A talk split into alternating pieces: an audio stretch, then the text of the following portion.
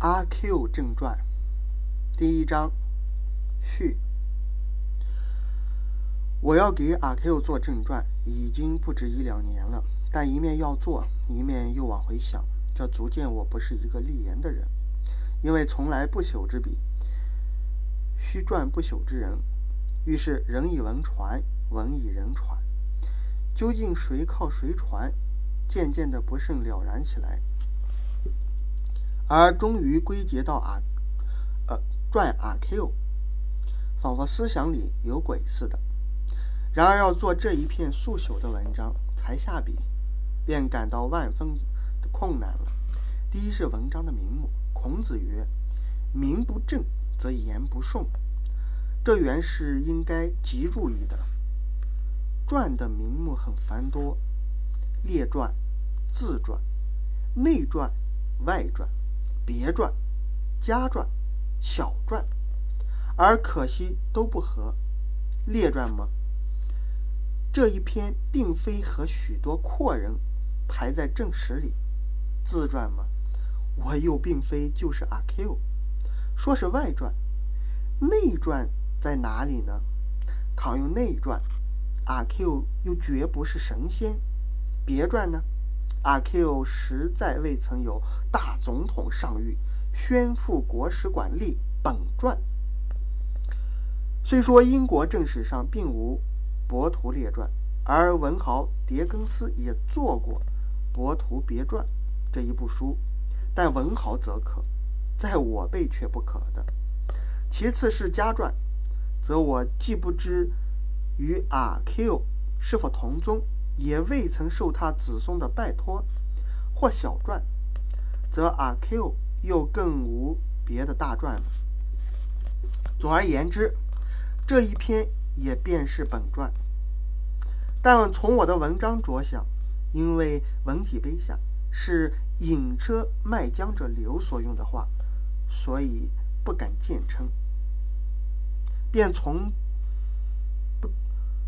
便从不入三教九流的小说家所谓“闲话修体，言归正传”这一句套话里，取出“正传”两个字来作为名目，即使与古人所传书法正传的正传字面上很相混，也顾不得了。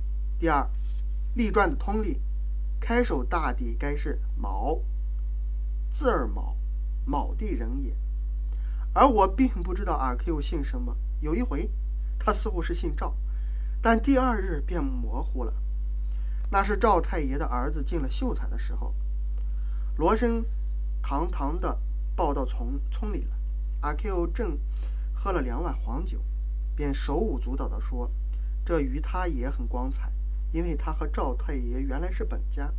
细细的排起来，他还比秀才长三倍呢。”其实几个旁听人倒也肃然的有些起劲了。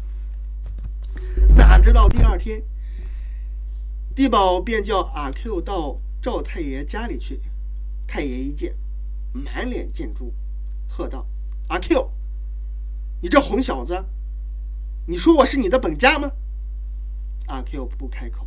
赵太爷愈看愈生气了，抢进几步说：“你敢胡说！我怎么会有你这样的本家？”你姓赵吗？阿 Q 不开口，想往后退了。赵太爷跳过去，给了他一个大一个嘴巴。你怎么会姓赵？你哪里配姓赵？阿 Q 并没有抗辩，他确凿姓赵，只用手抹着左颊，和地保退出去了。外面又被地保训斥了一番，谢了他地保二百文酒钱。知道的人都说阿 Q 太荒唐，自己去招打。他大约未必姓赵，即使真姓赵，有赵太爷在这里，也不该如此胡说的。此后便再也没有人提起他的氏族来，所以我终于不知道阿 Q 究竟什么姓。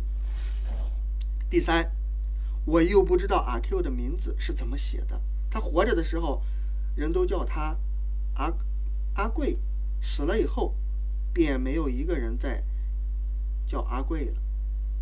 哪里还会有祝之竹帛的事儿？若论祝之竹帛，这篇文章要算第一次，所以先遇着了第这第一个难关。我曾仔细想，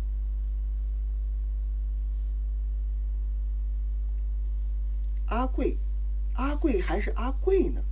倘使他号叫月亭，或者在八月间做过生日，那一定是阿贵了。而他既没有号，也许有号，只是没有人知道他，又未尝散过生日征文的帖子，写作阿贵是武断的。倘使他有一位老兄或令弟叫阿富，那一定是阿贵了，而他又只是一个人，写作阿贵也没有佐证的。其余因“贵”的偏僻字样更加凑不上了。先前我也曾问过赵太爷的儿子，儿子茂才先生，谁料伯牙如此功，竟也茫然。但据结论说，是因为陈独秀办了《新青年》，提倡洋字。所以国粹龙王无可查考了。我的最后的手段只有托一个同乡去查阿 Q 犯事儿的案卷，八个月之后才有回信，说案卷里并无与阿贵的声音相近的人。我虽不知道是真没有，还是没有查，然而也再没有别的方法了。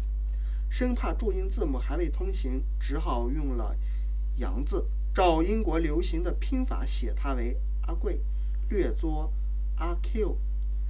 这近于盲从新青年，自己也很抱歉，但茂才公尚且不知，我还有什么好办法呢？第四是阿 Q 的籍贯了。倘他姓赵，则据现在号称郡望的老历，可以照郡名百家姓上的注解，说是陇西天水人也。但可惜这姓是不甚可靠的，因此籍贯也有些决不定。他虽然多住魏庄，然而也常常绣在别处，不能说是魏庄人。即使说是魏庄人，也也仍然有怪实法。我所聊以自慰的是，还有一个“阿”字非常正确，绝无附会假借的缺点，颇可以就正于通人。至于其余，却都非浅学所能穿凿，只希望有历史批与考据批的胡适之先生的门人们，将来或者能够寻出许多新端绪来。但是我这《阿 Q 正传》到那时却怕，却又怕早经消灭了。以上可以算是序。